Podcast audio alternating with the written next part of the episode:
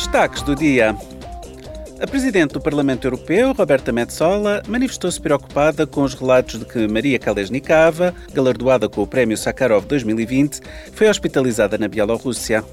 A dissidente foi presa pelo regime de Lukashenko por lutar pela liberdade e pela dignidade.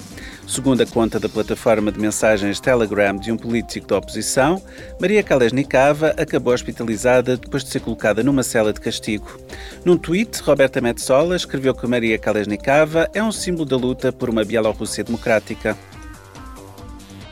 Ontem, a Comissão Especial sobre a Ingerência Estrangeira em todos os processos democráticos na União Europeia, incluindo a desinformação, realizou uma reunião interparlamentar intitulada Resiliência Legislativa, a legislação eleitoral e as campanhas de manipulação da informação.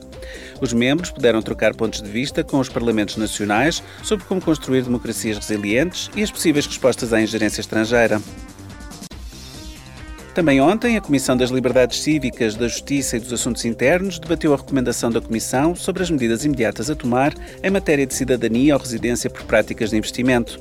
O debate realizou-se depois de o Parlamento Europeu ter solicitado uma proposta urgente para proibir tais esquemas para cidadãos russos no contexto da invasão da Ucrânia pela Rússia.